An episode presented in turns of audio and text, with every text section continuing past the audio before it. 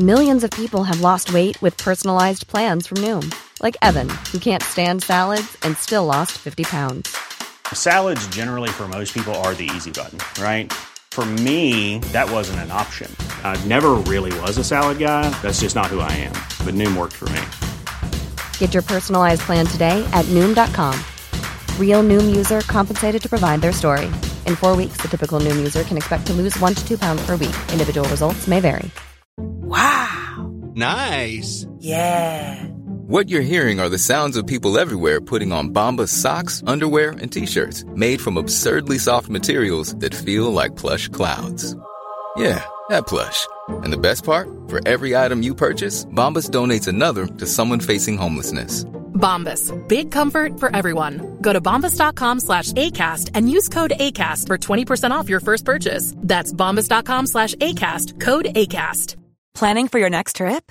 Elevate your travel style with Quince. Quince has all the jet setting essentials you'll want for your next getaway, like European linen, premium luggage options, buttery soft Italian leather bags, and so much more. And is all priced at 50 to 80% less than similar brands. Plus, Quince only works with factories that use safe and ethical manufacturing practices.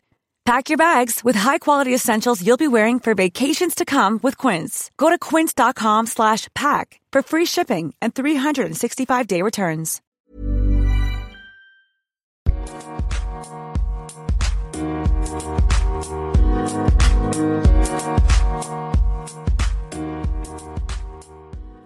Salut, c'est Régis. Merci beaucoup d'avoir lancé cet épisode. Cet épisode, on l'a enregistré le 10 décembre en live, face publique au Petit Kings à Saint-Gilles. Euh, N'hésitez pas à aller voir sur le site du Kings pour voir tous les spectacles qu'ils organisent au Petit Kings. Il y a plein d'anciens invités du podcast qui jouent là régulièrement. Donc n'hésitez pas à aller voir ce qu'ils font. Euh, voilà, c'était, ça a été un énorme plaisir d'enregistrer avec PE, dont euh, je suis la carrière depuis très longtemps. Euh, je suis fan de lui, j'ai tout suivi, j'aime beaucoup ce qu'il fait. Vous allez l'entendre dans l'épisode, je ris très fort. Ça sature un petit peu avec mes rires, j'en suis désolé.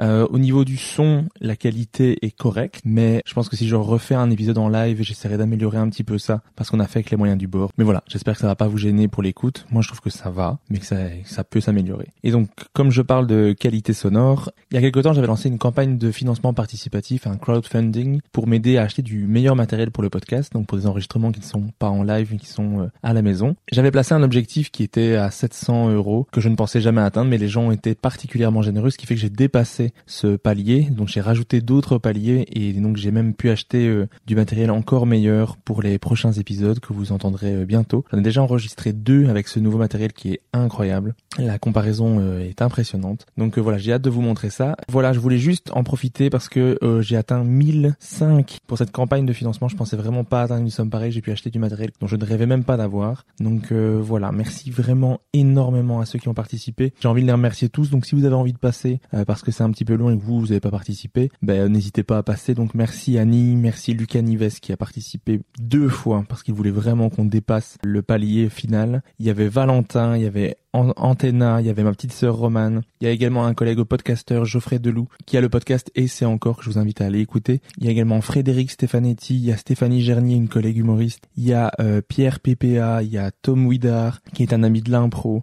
Alex, Étienne, mon coach d'impro, il y a euh, Zora, une autre humoriste, Lucas comme je vous ai dit qui a participé deux fois, il y a Gio, une humoriste que j'ai la chance de croiser sur les plateaux anglophones, il y a euh, Stéphanie, ma belle-sœur, merci beaucoup. Il y a Anis Rally qui fait beaucoup de vidéos sur YouTube que je vous invite à aller voir, qui a commencé l'humour il y a pas si longtemps et qui me fait beaucoup de retours sur mes podcasts, donc merci à lui. Il y a Nicolas Mazzoni qui est aussi un collègue humoriste qui organise le Glue Comedy Show, qui est un show caricatif contre les violences conjugales que je vous invite également à aller voir. Il y a mon amie Fanny, il y a Aubin, Mathilde, il y a Yacine Bellous, ça m'a tellement fait plaisir qu'il fasse un don pour euh, le podcast car c'est un de mes humoristes préférés de tous les temps, donc euh, merci à lui. Il y a euh, Bourdon 453, Merci à lui. Il y a ma belle-mère, Manu, qui a participé. Il y a Steph, il y a euh, Blandine, Virginie, Kimberley, il y a euh, Geoffrey, Christelle, qui du, du Comedy Club, qui a également donné. Il y a Miski, ou Miskit, désolé, je ne sais pas comment on le prononce. Il y a Grégory, il y a Bartolo, Lucie, Corinne, Yuri Nawara, qui est aussi un collègue humoriste que je vous invite à aller voir parce qu'il cartonne en ce moment. Il y a mon petit papa qui a participé à la collecte. Il y a également Jérôme et ma marraine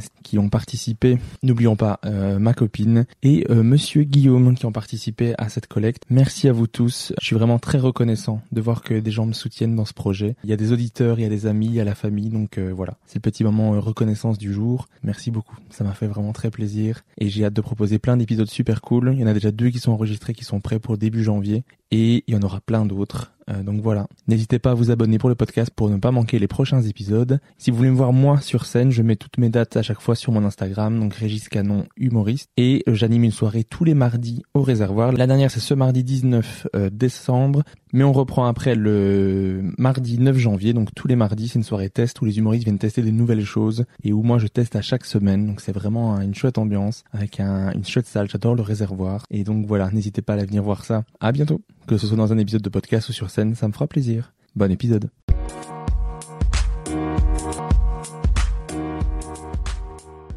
Bonjour à tous. Bonjour, vous allez bien? Merci beaucoup d'être venu assister à l'enregistrement de mon podcast Humeur humoristique. Qui connaissait le podcast euh, avant de venir cet après-midi? Pers Ah, deux personnes dans le fond. Merci d'avoir sauvé mon ego. Euh, je vois que mon podcast cartonne. Ben voilà, ça fait plaisir. Donc vous êtes tous venus pour PE, on est d'accord? Oui, merci. Euh, voilà, ben ça c'est ça c'est fait. Donc euh, donc pour ceux qui connaissent pas, c'est un podcast dans lequel je euh, reviens sur tout le parcours de mes invités dans les détails. Mais aujourd'hui, c'est un épisode un peu particulier parce que j'ai déjà eu PE dans le dans le podcast. J'ai déjà fait un épisode avec lui, on a retracé toute son histoire de sa naissance à mai 2020. Donc là, on va reprendre sur les trois dernières années. C'est un petit épisode mis à jour sur les trois dernières années. Est-ce que ça vous dit d'écouter ça? Si, si c'était pas le cas, c'est vraiment triste pour moi.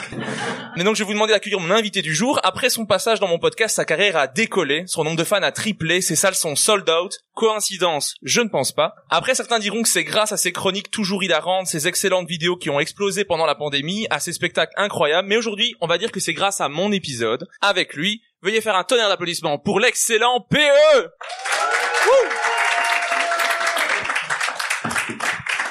Bonjour. Salut PE Merci beaucoup d'avoir accepté mon invitation. Mais avec plaisir. J'ai trouvé ça drôle que tu lises la description de ton propre spectacle. Ouais, même- podcast. même moi, j'avais un podcast qui parle de, de quoi Mais euh, je vais démarrer direct parce que je sais que j'ai tendance à dépasser le temps et là il y a un autre podcast après. Ouais. On va y aller directement dans, D'accord. le- dans les questions Eh directement. ben, merci de m'avoir reçu, c'était top.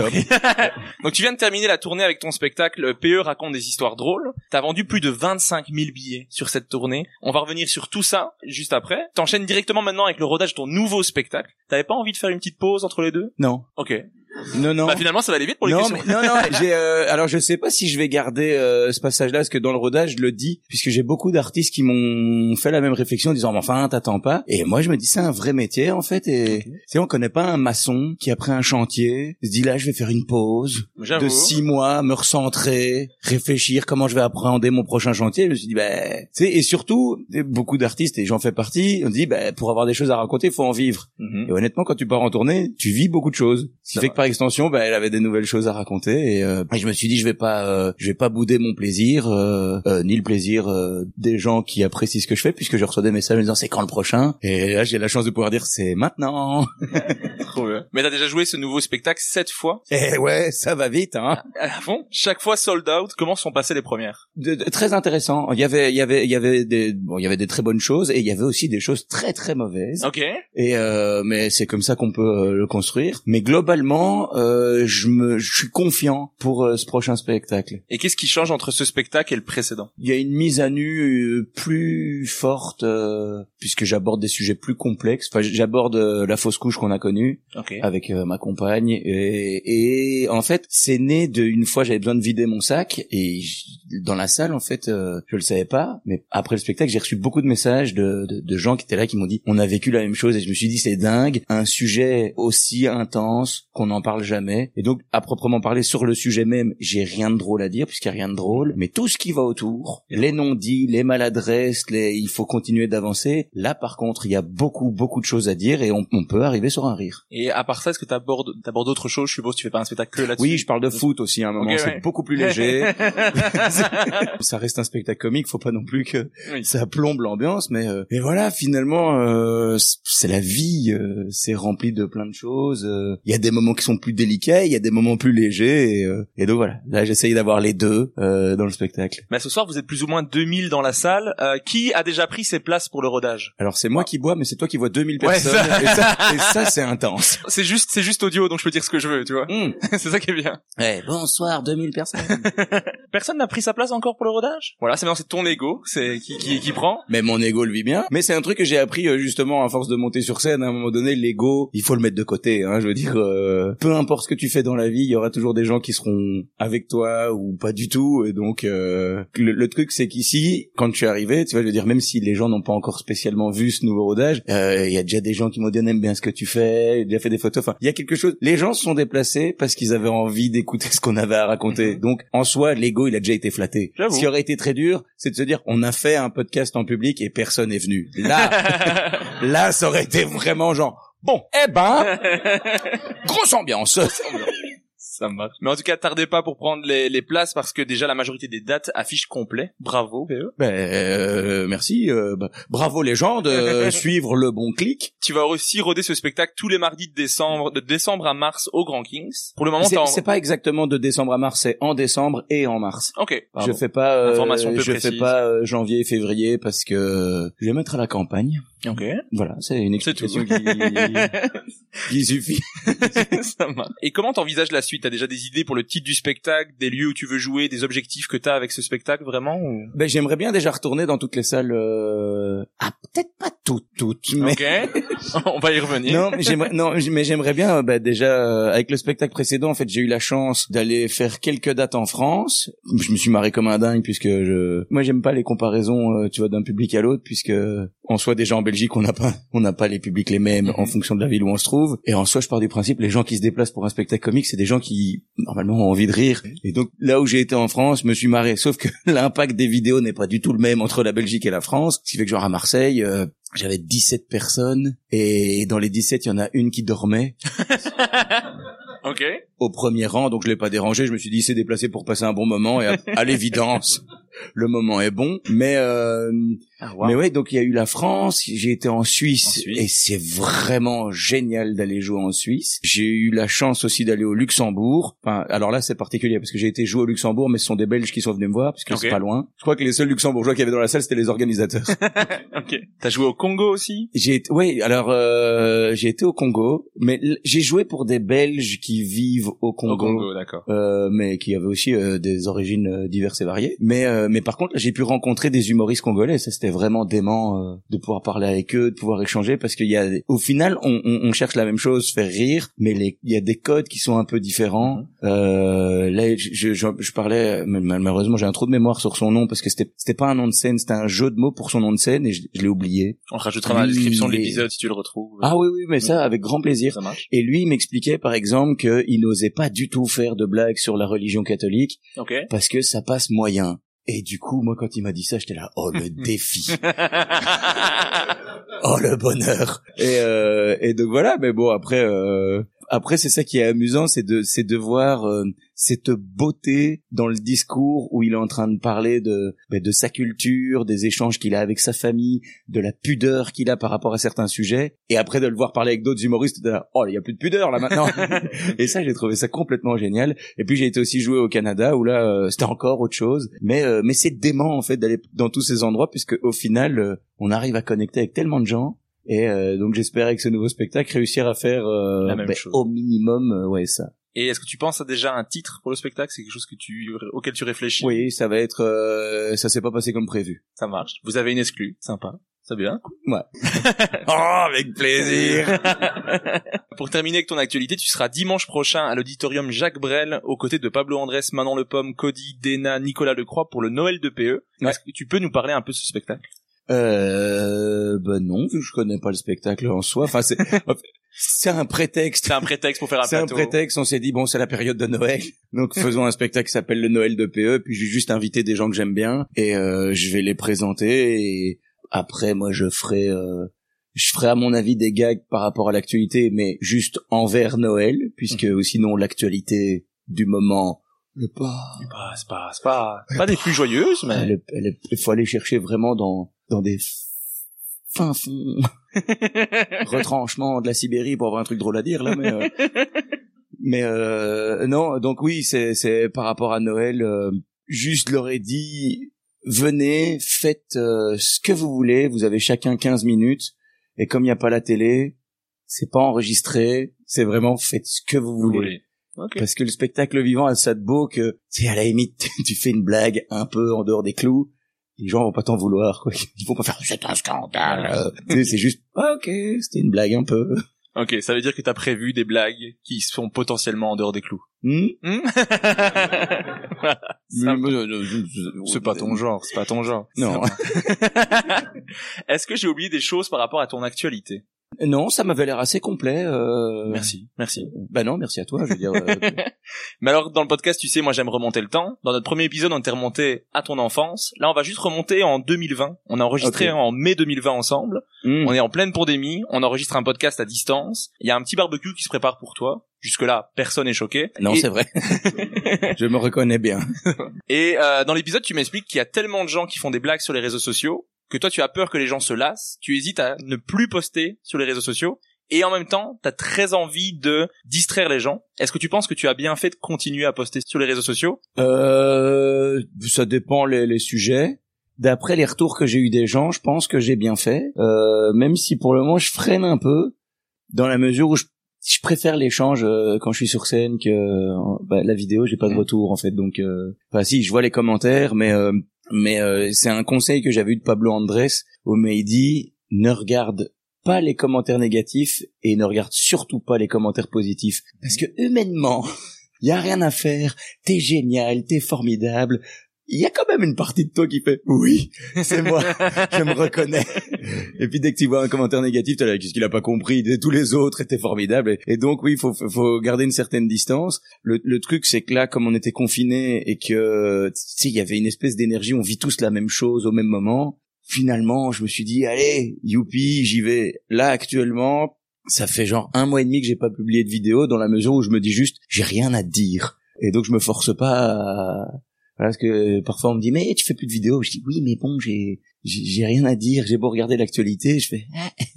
Ah. Je suis toujours sur le fait que la guerre de mots c'est pas terminé, mais je l'ai déjà dit tellement de fois qu'à un moment donné c'est c'est pas très utile de le ressasser non plus euh, tout le temps. Ça marche. Étant mon toit, moi j'aime toujours cette blague, mais T'es mon toit bah, je suis mon toit, oui. Oh. Bah oui. Bah voilà. c'est pas comme si ça faisait presque dix ans qu'on se connaissait. Mais la Belgique est tellement un village que ça. dans ma tête j'oublie qu'il y a des villes. C'est Bah, ouais on vient d'ici quoi. Moi, c'est à, c'est à Mons que je t'ai rencontré quand t'es venu faire le festival Montois du Rire à l'époque. Oh waouh c'est a- il y a 2013 ça. Ouais, c'est ça. T'as vu Je me rappelle quand même de certaines choses hein. J'ai aussi dit il y a 10 ans, ça a aidé. Je calcule vite. ça marche. Pendant le confinement, t'as publié beaucoup de vidéos. Les premières vidéos sur le comité de concertation, ils faisaient des plusieurs milliers de vues. Mais non, ça s'est passé en deux temps. En fait, il y, a, il y a 2020 où euh, j'essaye un peu de, de commenter, mais sans prendre position, Mhm. parce que bah, je suis pas un spécialiste de, de ça. Et mais je suis un être humain comme tous les autres. Du coup, quand j'entendais ce qu'on nous proposait comme restrictions sanitaires, de temps en temps, j'arrivais quand même à pourquoi. Et le truc, c'est que 2020, c'est quand on commence la pandémie, euh, quand on commence le, le, le- premier confinement, donc mars, mars 2020. Là, en termes d'audience, moi j'ai 15 000 abonnés sur Facebook Mhm. et c'est vraiment pas les vidéos politiques qui ont le plus fonctionné. Et on arrive en juillet 2020 où là c'est euh, La vidéo avec Nabila et son ouais, vélo. Nabila et son vélo. Et en fait, moi quand j'ai quand j'ai vu cette vidéo, je me suis juste dit si c'était ma meilleure amie qui me disait ça, comment je réagirais? Mhm. et donc j'ai fait la vidéo où j'avais pas spécialement envie de, de me moquer d'elle puisque euh, en soi moi ce que je pense profondément c'est que c'est c'est une entrepreneuse qui a quand même mené sa barque de dingue vu qu'elle a la tête d'une belle entreprise. Donc au final j'ai juste envie de dire bravo. Et il y a une partie d'elle où honnêtement ben, j'ai envie de faire des blagues parce que euh, moi je fais partie des gens qui pensent qu'elle en fait trop par Oui. moment mais exprès. Mhm. Et donc je m'étais juste dit en voyant ça, si c'est ma meilleure amie, qu'est-ce que je répondrais? Et donc j'ai fait la vidéo, mais je disais, je l'ai- faite et d'abord je l'ai juste envoyée à des amis et ils me disaient tous, c'est tellement drôle, ça m'a donné une petite confiance. Ok. et donc je l'ai publié et alors là, en deux nuits, je suis passé de 15 000 abonnés à 30 000. Et ça c'est juillet. Et cette vidéo-là fait plus de 9 millions de vues. Ouais, mais alors c'est en deux temps aussi parce que euh, elle a plafonné à à 2 millions de vues parce que bon comme c'était la première vidéo de ma vie qui buzz, euh, j'ai regardé souvent les stats. Ouais, je comprends. De- j'ai- j'ai suivi de près le truc en me disant ah tiens donc tu sais j'ai regardé les likes j'ai regardé les partages bah, c'est comme si tu gagnais l'euro million quoi t'es là mon dieu c'est pas tous les jours que ça arrive quoi. Donc il y avait quelque chose de et le truc c'est que mes amis euh, les plus proches vivaient ça avec moi. Je recevais des messages t'as vu et puis j'étais là non qu'est-ce qu'il faut que je vois ils me font 2 millions de vues j'étais là, ah oui ça j'ai vu euh, parce que je les regarde toutes les heures mais à un moment donné, tu sais, ça plafonne. Et donc, j'en parlais avec un ami, justement, à un barbecue, qui disait, ouais, j'ai regardé aujourd'hui, elle est à 4 millions. Et donc, j'étais là, quoi? Et donc, ça faisait un moment que là, que je l'avais pas Ouais. regardé. Et effectivement, en fait, cette vidéo a eu trois vagues de buzz. Je la publie, boum, elle arrive à 2 millions. Puis elle plafonne.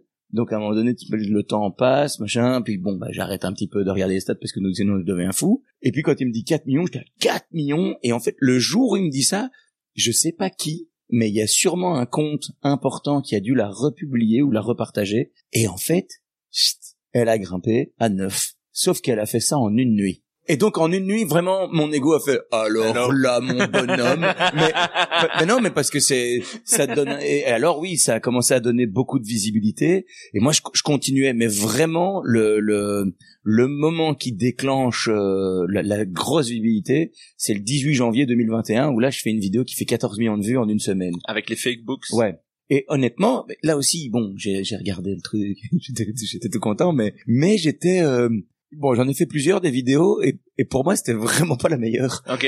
Et donc il y en a d'autres qui faisaient moins de de, de vues. où J'étais là, ah celle-là, elle, elle pourrait peut-être. Et ce serait, ce serait laquelle la meilleure pour toi? C'est c'est ta Euh, préférée. Ah, il y en a une que j'ai fait avec Macron, enfin pas vraiment avec Macron, Ouais. mais, mais, euh, que j'ai bien- drôle, mais- ouais, j'ai ouais j'aimais bien, mais Ok, euh, ouais.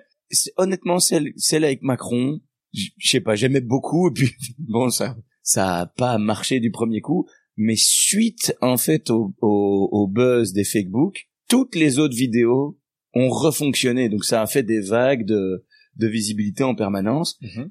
et c'est là où après euh, euh, ben les salles ont commencé à vraiment se remplir puisque bon ben les salles ont été réouvertes À ce moment-là. ouais Mais moi, je suivais l'évolution des mesures sanitaires en regardant tes vidéos. Ah bah oui Parce que les, toutes les vidéos du comité de concertation, est-ce qu'il y a des gens qui étaient comme moi qui attendaient la vidéo de PE à chaque, euh, à chaque semaine? Ouais, on est Oui, d'accord. eh ben vous me faites peur, ok? Mais non, mais parce que c'est vrai, moi aussi je recevais ce genre de message en disant euh, dès qu'il y avait une conférence de presse, moi je recevais comme message euh, vivement ton débrief parce qu'on les écoute plus, on t'écoute toi. et J'étais là, mais on, on est dans la merde, hein, les gars. euh, parce que, euh, ben parce que euh, moi je fais de l'humour et, et dans l'humour, ben il y a de la mauvaise foi, on grossit le trait. Bon, là il y avait pas beaucoup à grossir. Voilà. Mais tu tu grossis un peu le trait, puis en même quand je regardais une conférence de presse, il y a des fois je me disais la phrase qu'il a dit à la fin, si je la mets au début, ça devient extrêmement drôle pour beaucoup de choses. Et vraiment, il y a des gens, oh, quand t'as dit ça, j'étais là, mais c'est une blague. Et, et puis finalement, euh, il y a le fait de se rappeler que ben tout le monde a traversé cette période à sa manière, puisque ben chacun vit sa réalité comme il la vit. Et il y a des gens à qui ça a amené, une virgule dans, dans leur quotidien et ça a amené une respiration, un moment d'échappement. Et, euh, et en fait, c'est ces gens-là, parce que quand je voyais les messages, bon, moi, tu sais, tu- moi, je suis une éponge en plus, donc, euh, tu sais, je vois ça et je me dis, putain, il y a des gens qui en ont besoin. Et je savais pas que j'en avais besoin aussi, mais ils m'ont fait comprendre que j'en avais besoin, et donc, putain, on s'est soutenu. Moi, je faisais les blagues, ils rigolaient. C'est comme si j'étais cuisinier et que je donnais le bon plat. Ben, moi, je fais partie de ces personnes à qui tu as donné une petite virgule. euh, Mais j'ai vu, t'as pris un peu. C'était nul comme commentaire, mais, mais, non, non, mais, Jusque mais, là, euh, j'étais content. Moi, je passais un bon moment et tout. Mais non, non, non, mais euh, mais il y, avait, il y a, oui, il y avait, mais cet échange et donc, euh, tu sais, moi, les, les messages que je recevais me nourrissaient parce que, euh, c'est le truc, c'est que je préfère le contact euh, avec le public parce que bon, ben voilà, euh, je veux dire, quand t'es quand t'es sur scène, t'entends les rires, mais s'il y a pas un rire, tu vois si les gens tirent la gueule ou s'ils sourient, ce qui donne quand même un, un indice sur comment se déroule la soirée. Tandis qu'en vidéo, eh, je vois pas les gens, donc je sais pas s'ils rigolent, je sais pas s'ils sourient. Et s'ils tirent la gueule, je le sais parce qu'ils le mettent en commentaire. Mais mais il y a pas l'échange humain. Mhm. Et donc quand je recevais ces messages-là, je me disais oh bon ben je fais je fais pas ça non plus pour rien.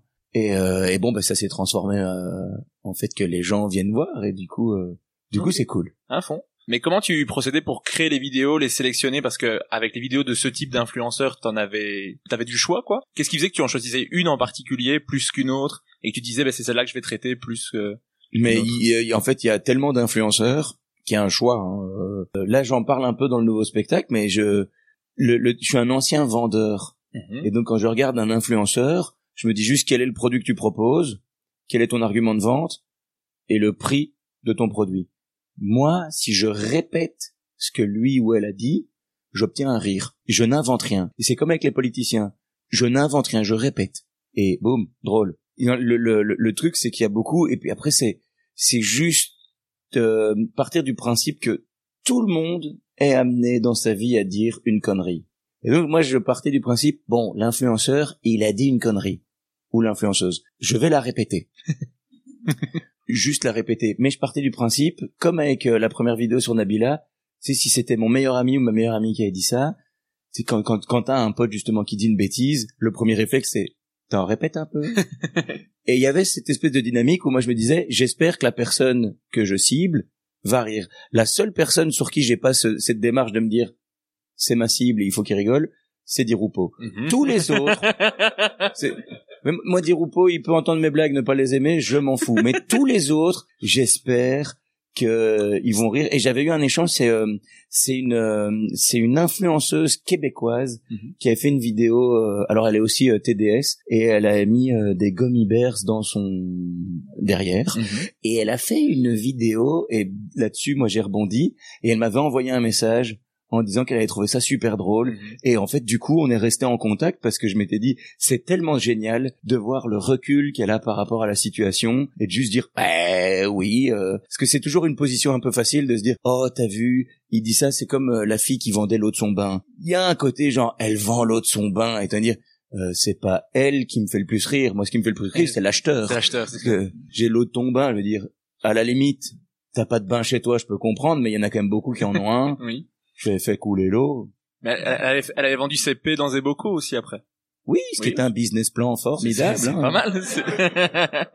Mais en tout cas, merci pour ces vidéos. Mais en, en parallèle de ces vidéos-là, tu faisais aussi encore des chroniques à ce moment-là euh, chez Energy, dans le Wake Up Show, Ah au oui, début, 2000, oui. début 2020. Oui, oui, oui. Après l'émission, je pense qu'elle n'a pas été reconduite, et donc toi non plus, chez eux. J'ai fait deux saisons, c'était 2019 puis 2020. Ouais, Deux- en fait, quand on est confiné, il y a euh, le, le truc, le l'émission se fait plus en plus ou moins en présentiel. Enfin, t'as le co-animateur qui est dans un studio, l'animateur qui est dans un autre.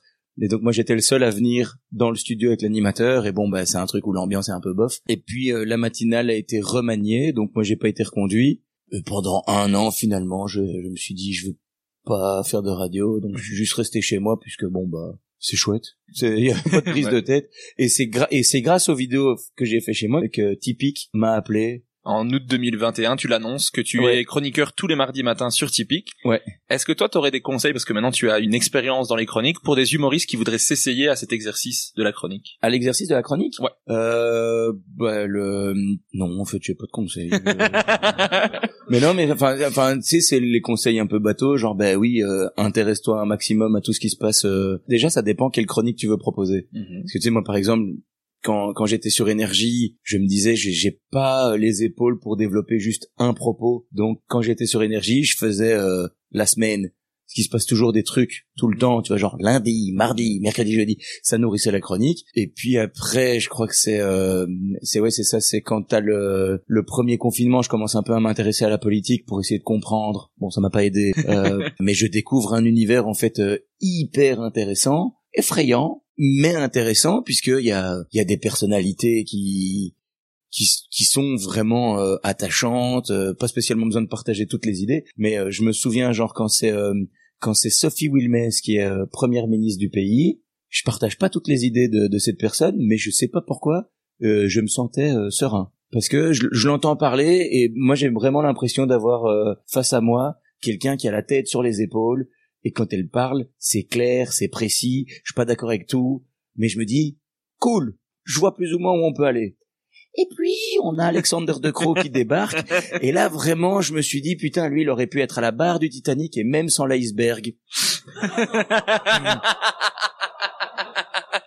Mais c'est vraiment, enfin, c'est l'image que j'ai. Après, après, après, encore une fois, c'est, euh, c'est très simple de faire de l'humour sur les politiciens, mais ils ont une position que j'aimerais pas avoir. Et, euh, et donc voilà. Mais bon, après c'est la règle du jeu. Ils font de la politique, je fais de l'humour. On va se rejoindre à un moment donné pour des blagues.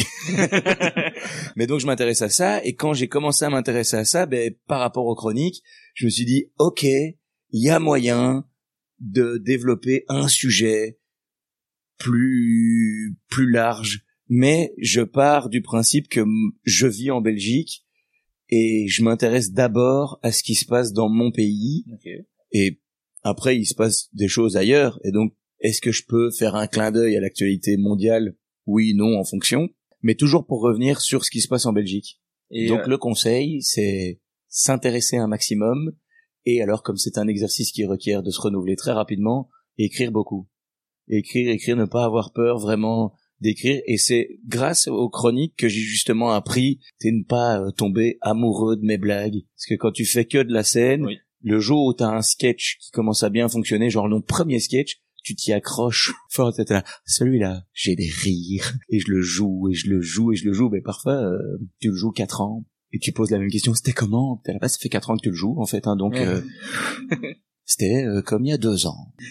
Et une fois que tu fais de la chronique ben genre là le mardi matin il y a une chronique, boum, ça se passe bien, t'es là, waouh, génial, puis bon, ben, allez, hein, euh, on passe à autre chose. Ah Et donc, c'est, c'est apprendre justement à ne, ne pas aimer son matériel. euh.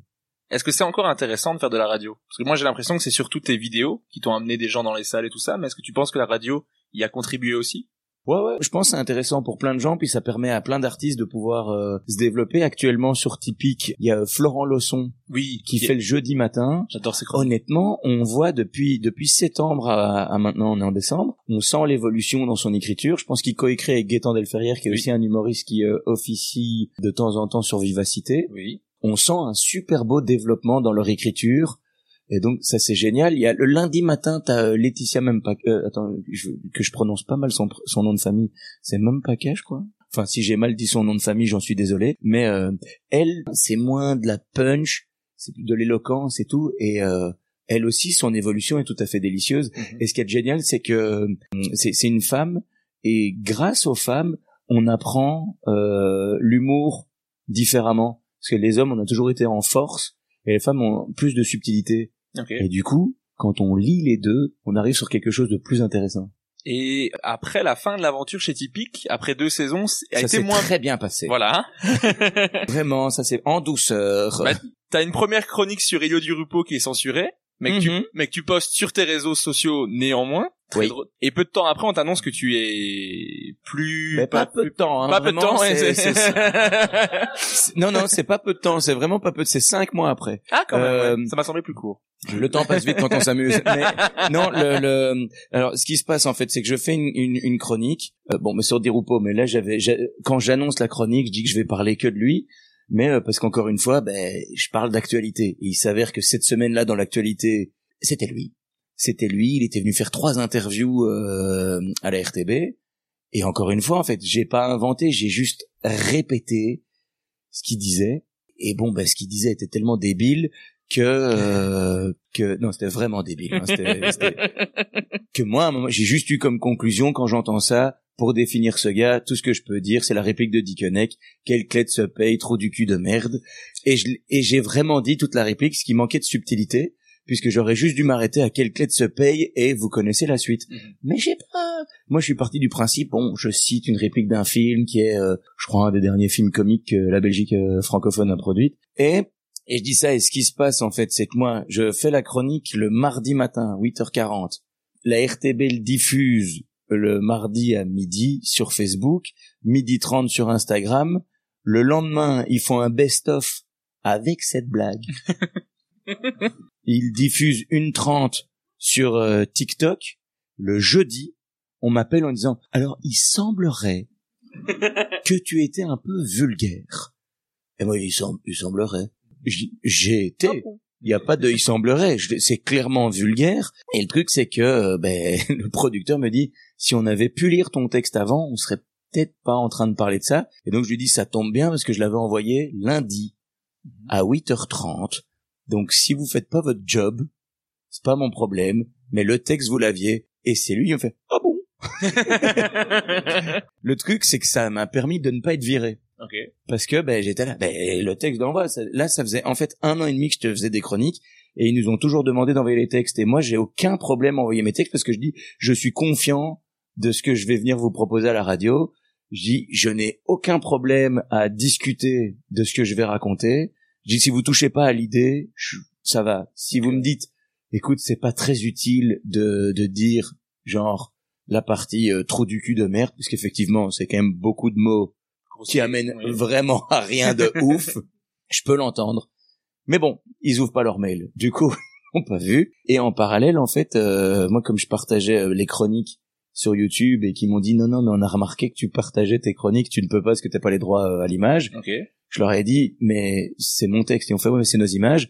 J'avais dit, bon, ben, si, comme c'est mon texte, je tourne la chronique chez moi, genre le lundi soir, et je la publie sur YouTube et que le lendemain, je viens la tourner dans vos studios, ça va? Il me fait oui. Je dis, c'est vraiment con Ouais. mais je vais le faire. Ok. Et donc quand ils m'ont dit on va la retirer des réseaux, je dis honnêtement, vous la retirez, ça va lui donner plus de visibilité parce que je vais la republier. Oui. Et c'est ce jour-là que j'ai réalisé si tu veux faire taire quelqu'un, laisse-le parler.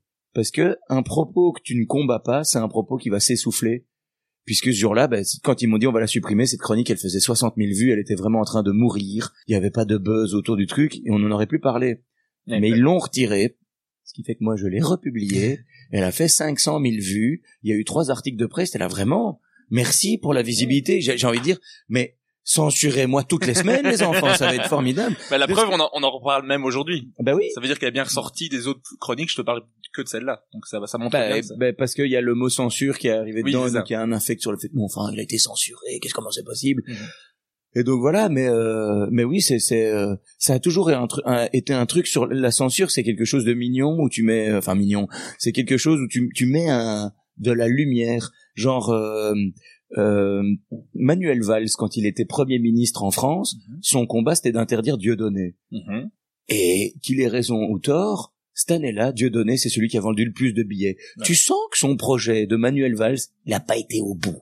Mais c'est ça, tu veux, les- tu veux vraiment faire taire quelqu'un, laisse-le causer. Mais donc il y a finalement, et c'est pas si court entre le moment où tu fais cette chronique et le moment où Bah, tu il y a, fais il y a cinq mois, mais euh, ce qui se passe, c'est que euh, ouais, c'est que la saison se termine et puis après, ben euh, Ben, on te dit que tu es, que on veut quelque chose de plus léger, plus Oui. feel good et plus rassembleur. voilà.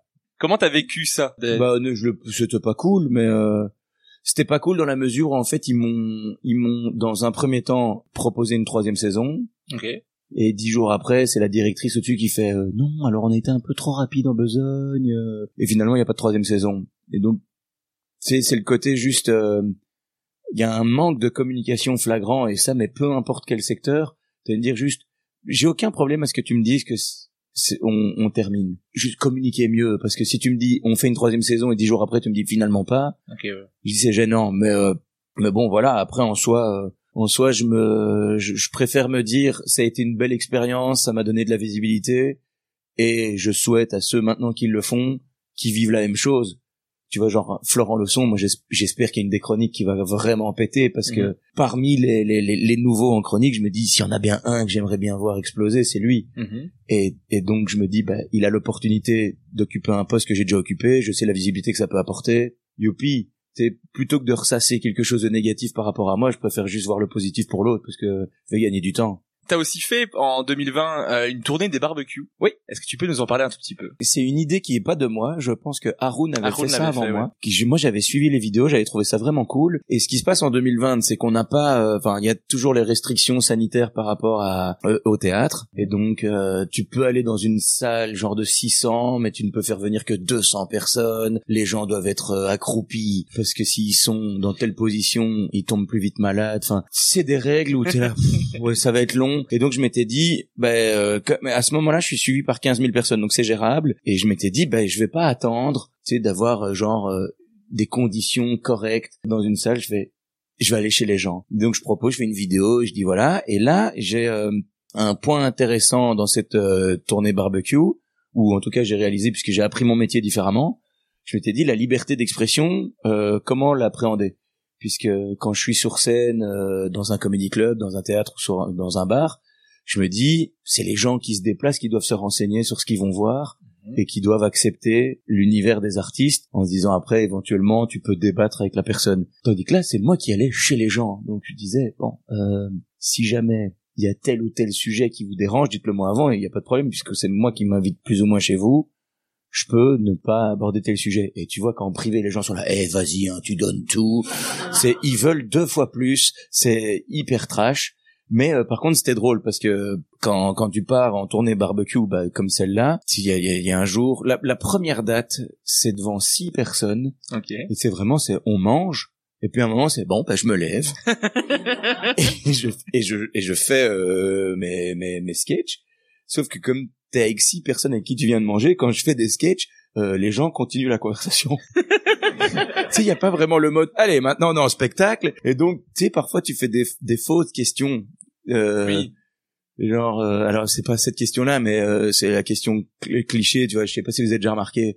Ça t'amène sur des choses. Mhm. Là, les gens, ils vont te faire non. Oui, alors, non, c'était c'était pas exactement. Mais, mais c'est intéressant parce que euh, je, je me suis dit, ok, quand je fais euh, mes mes sketchs devant des gens après qu'on ait mangé et tout, s'ils m'interrompent, c'est que moi, j'ai pas encore trouvé le bon chemin pour arriver exactement à ce que je veux. Et donc, j'étais là, ok, je peux retravailler mon propos différemment pour ben, faire en sorte que la personne n'ait pas juste envie de me dire, dis, euh, tu me rappelles un truc là. et, et donc, c'était euh, c'était très enrichissant. Ouais, ça a contribué à améliorer ton spectacle que tu avais déjà joué un petit peu avant 2020, avant le, le confinement, et que t'as Ah, on a été, après. on a été, on a eu le feeling. Hein. On a créé le nouveau spectacle. C'était décembre 2019. On l'a joué en janvier, euh, ouais, janvier 2020. Et puis on avait organisé euh, la, la, la tournée de rodage commençait le 18 mars 2020. Et ce jour-là, à midi, Bravo. on est bloqué à la maison. T'as eu le flair, t'as eu le flair. Mm. Mais alors, il y a la radio, il y a les vidéos, il y a les spectacles que tu vas pouvoir reprendre à un moment donné avec les systèmes de jauge, de réouverture des théâtres, de fermeture, etc. Mais il y a un événement qui est encore plus important, qui se passe le 9 septembre 2021 à 23h44. C'est la naissance de ton fils. Ouais. Alors, comment c'est d'allier la vie de père de famille à celle d'humoriste? Alors t'as pas le droit d'arriver avec des trucs émotifs. Euh, c'est euh, c'est comment dire Ah, putain, je suis ému Ouais, moi je suis une, je suis une, je suis quelqu'un qui pleure facilement mais Hiring for your small business? If you're not looking for professionals on LinkedIn, you're looking in the wrong place. That's like looking for your car keys in a fish tank. LinkedIn helps you hire professionals you can't find anywhere else, even those who aren't actively searching for a new job but might be open to the perfect role. In a given month, over 70% of LinkedIn users don't even visit other leading job sites. So start looking in the right place. With LinkedIn, you can hire professionals like a professional. Post your free job on linkedin.com/people slash people today. Millions of people have lost weight with personalized plans from Noom, like Evan, who can't stand salads and still lost 50 pounds. Salads, generally, for most people, are the easy button, right? For me, that wasn't an option. I never really was a salad guy. That's just not who I am. But Noom worked for me. Get your personalized plan today at Noom.com. Real Noom user compensated to provide their story. In four weeks, the typical Noom user can expect to lose one to two pounds per week. Individual results may vary.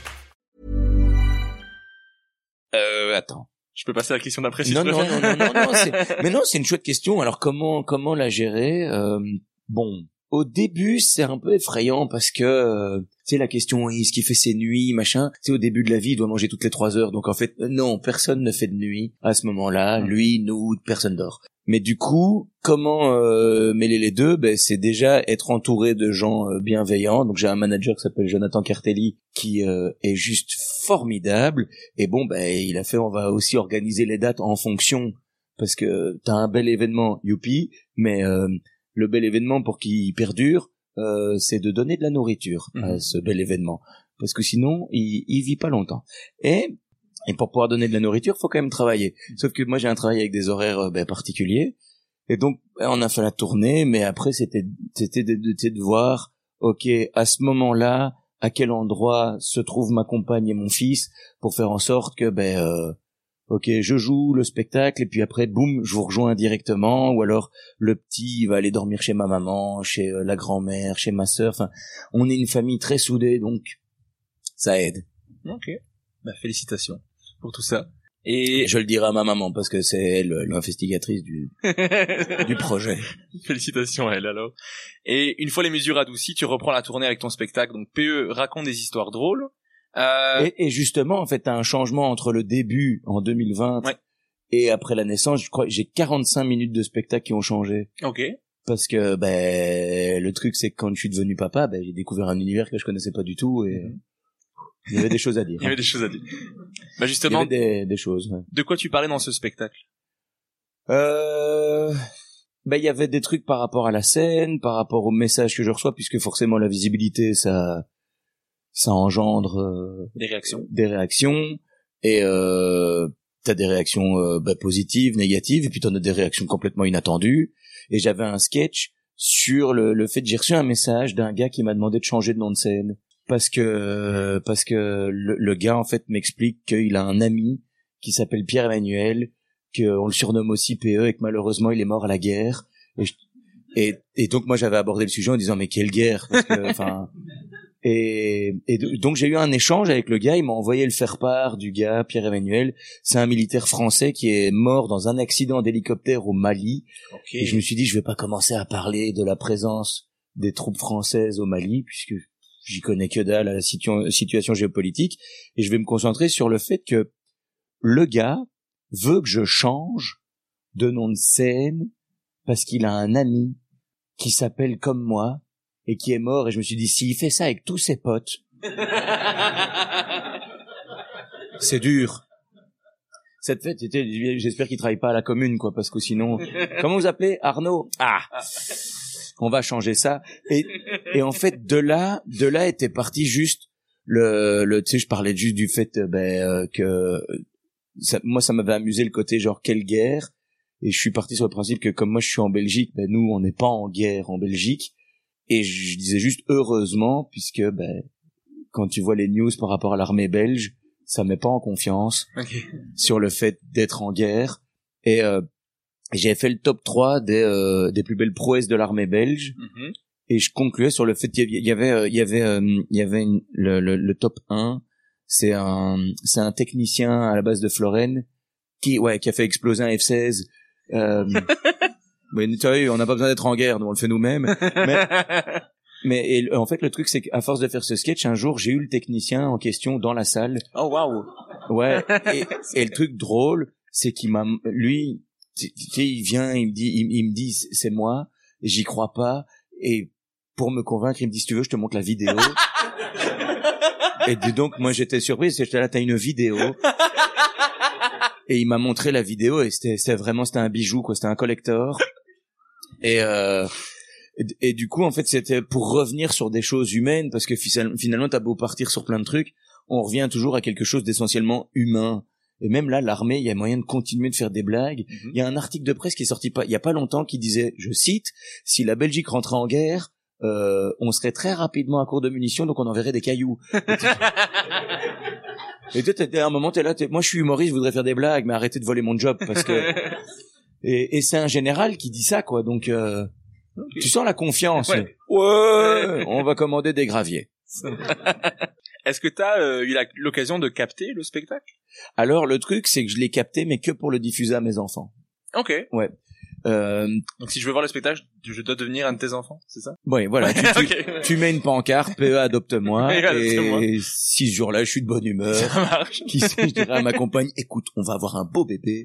Euh, mais mais, euh, non, en fait, c'est parti d'une réflexion par rapport justement à la liberté d'expression, par rapport au spectacle vivant, dans la mesure où moi j'aime bien le spectacle vivant, j'aime bien être sur scène, j'aime bien parler avec les gens, avoir un échange, et je déteste avoir l'avis des gens qui sont pas dans la salle. Ok. Et donc, je m'étais dit, si tu veux me voir sur Internet, ben, je fais des vidéos. Si tu veux me voir sur scène, ben, viens me voir en live. Parce que c'est pas le même exercice. Et parfois, les, les, les, les retours des gens par rapport à une vidéo, c'est tellement inutile, mais c'est énergivore. Et bon, ben, il y a rien à faire. Je, je reste un humain. Je vois les commentaires. Et parfois, c'est même pas des commentaires, c'est des emails. Parce que là, on en a reçu un, c'est il y a un mois, c'est tout frais. Mhm. Et je fais un passage à Montreux Mhm. Où euh, ben, j'irai plus puisque finalement je veux pas que les passages scéniques soient filmés. Ouais. Mais je fais je fais Montreux et je fais un sketch dans lequel je parle de cannabis Mhm. et je dis que le cannabis peut chez certaines personnes rendre un impuissant. Voilà, je dis ça puis je développe. C'est il y a sept ans. Et là c'est mon manager qui a reçu un email, genre genre, c'est un mois ou il y a deux, deux et il y a une personne qui envoie un email par rapport à ce sketch, mais qui donne comme objet à l'email le spectacle de PE. Donc je me dis, déjà, il y a un décalage. Non, c'est pas mon spectacle, c'est un sketch qui a lieu il y a sept ans. Et dans l'email, elle dit, j'adore ce que fait PE. Jusque-là, je me dis, oui. Et ensuite, ben c'est chouette. Mais après, après, elle dit, en revanche, dans son sketch sur le cannabis, il dit, euh, de point ouvrir les guillemets, le cannabis peut chez certaines personnes et je pense qu'il serait plus utile pour lui de dire puisse. Et moi, je me suis dit, tu m'envoies quand même pas un email pour que je change la conjugaison d'un verbe dans un sketch qui a eu lieu il y a sept ans. Et c'est vraiment énergivore. Moi, je sais, tu sais quoi, t'es pas dans ma salle, ben t'as pas droit au chapitre. Point. C'est tout. C'est tout. Le spectacle vivant, tu le vis avec les gens qui sont devant toi. Et, et, et c'est tout. Parce que vraiment, t'imagines, j'ai, je me suis dit, elle aussi, t'es autant l'autre gars qui veut que je change de nom de scène. Elle, elle a du temps. C'est même pas qu'elle corrige une faute d'orthographe, c'est qu'elle propose une autre conjugaison pour un sketch que je joue plus depuis sept ans. Ouais. Et elle, elle pense que c'est mon spectacle. Et Incroyable. donc vraiment, je me dis, tu ne pas donner l'opportunité à certaines personnes de l'ouvrir, c'est pas plus mal. c'est pas plus mal. Ça va. Et on est tous cette personne-là pour quelqu'un d'autre. hein. Oui, à un moment donné, mais, oui. mais bon, dans ce cas-là, c'est c'est moi qui n'ai pas envie de lui. Oh waouh. Mais donc le ce spectacle-là, tu l'as, t'as fait plus de 200 dates, tu l'as joué partout en Belgique, à Liège, Namur, Mons, Louvain-la-Neuve, Chimay, Bruxelles, etc. En France, Lille, Montpellier, Bordeaux, plein de dates en Suisse, au Luxembourg. Quelle a été la meilleure date? Et la moins bonne? Oh, c'est pas bon comme question ça. non, non, mais c'est non, mais en fait, il y a pas. euh, Tu sais, t'as des t'as des dates où t'es t'es transporté par le truc et euh, le le fait est que avec la visibilité, les salles ont commencé à être plus grandes. Et donc, t'as des dates que t'annonces, euh, tu genre la première fois que je fais le forum de Liège, dans ma tête, c'est waouh, je fais le forum, c'est Liège et tout. Et il s'avère que quand je monte sur scène, j'ai peur. Mais parce que tu sais, il y a 1500 personnes. C'est la première fois de ma vie que je fais 1500 personnes pour moi. Et donc, il y a le côté genre, je suis face à un public qui est venu pour moi, mais il y a la frayeur du, et puis euh, il y a le fait que je connaissais pas du tout euh, une salle avec une telle distance. Et c'est à la fin, quand il rallume et que je vois qu'il y a un balcon, moi je conscientise et je fais oh, il y a un balcon. Et vraiment, et moi je suis déçu en me disant, je les ai jamais regardés alors qu'ils étaient là. Et donc c'est la deuxième fois que je vais au forum que je savoure vraiment la puissance de cette salle. Et j'ai eu le même problème avec le Cirque Royal qui était ma dernière date où euh, j'avais jamais fait deux heures devant une salle avec cette composition là alors que ça s'est super bien passé et tout. Donc les, les, les, pour moi les meilleures meilleures dates c'est quand t'es devant 50, 60 personnes. Ok. Parce que là, je connais, c'est là où j'ai, c'est là où je suis né, c'est là où j'ai grandi, c'est, c'est le truc où t'es avec les gens, tu vois, la, la personne qui est tout au fond, tu la vois, tu la sens, tu, je dire- non mais, non mais, je veux dire, on est, on est tous ensemble et, euh, et, il y a un truc de, de voilà, et comme, comme moi je suis pas un, un adepte de, de, de, de du ping-pong, tu sais, poser des questions, genre, euh, est-ce qu'il y a des couples ou est-ce qu'il y a des hommes et des femmes enfin j'ai des yeux je le vois quoi donc euh, enfin il y a, y a des questions que je pose pas mais euh, enfin et parce que j'ai surtout j'ai rien à amener derrière euh, Mhm. après ce genre de questions et donc tu sais je parle je parle juste et tu proposes un, un, un bazar puis si ça connecte il y a une ambiance quoi. Et je me souviens la date une vraiment ça c'est un souvenir c'est la date juste après le forum. Mhm. parce que je passe de 1500 à 250 et quand je reviens à 250 vraiment dans ma tête je suis là ok là je suis à la maison. Je suis en condition pour pouvoir jouer euh, euh, tu sais en totale maîtrise et c'est une date où il se passe plein de conneries j'ai un public de déch bon on est aussi en région liégeoise et non faux on est en région Carolo et et le truc c'est aussi. les gens boivent, mais ils ont leur verre dans la salle. J'ai eu 17 verres qui ont pété. Oh wow. C'est genre, schling, schling, schling. Et mais j'étais content parce que parce que c'était une petite salle et donc je savourais et euh, et ce, ce soir-là comme c'est pas une vraie salle de spectacle il y a des pépins il y a des y a- la chaleur est trop forte et donc t'as l'alarme incendie qui s'enclenche le truc c'est que l'alarme c'est un petit sifflement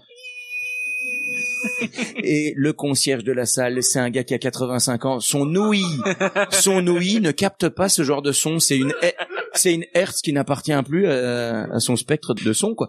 Et du coup, c'est mon manager qui va lui dire, euh, l'alarme. Et t'as le- Et t'as le, t'as, le seigneur qui fait quelle alarme.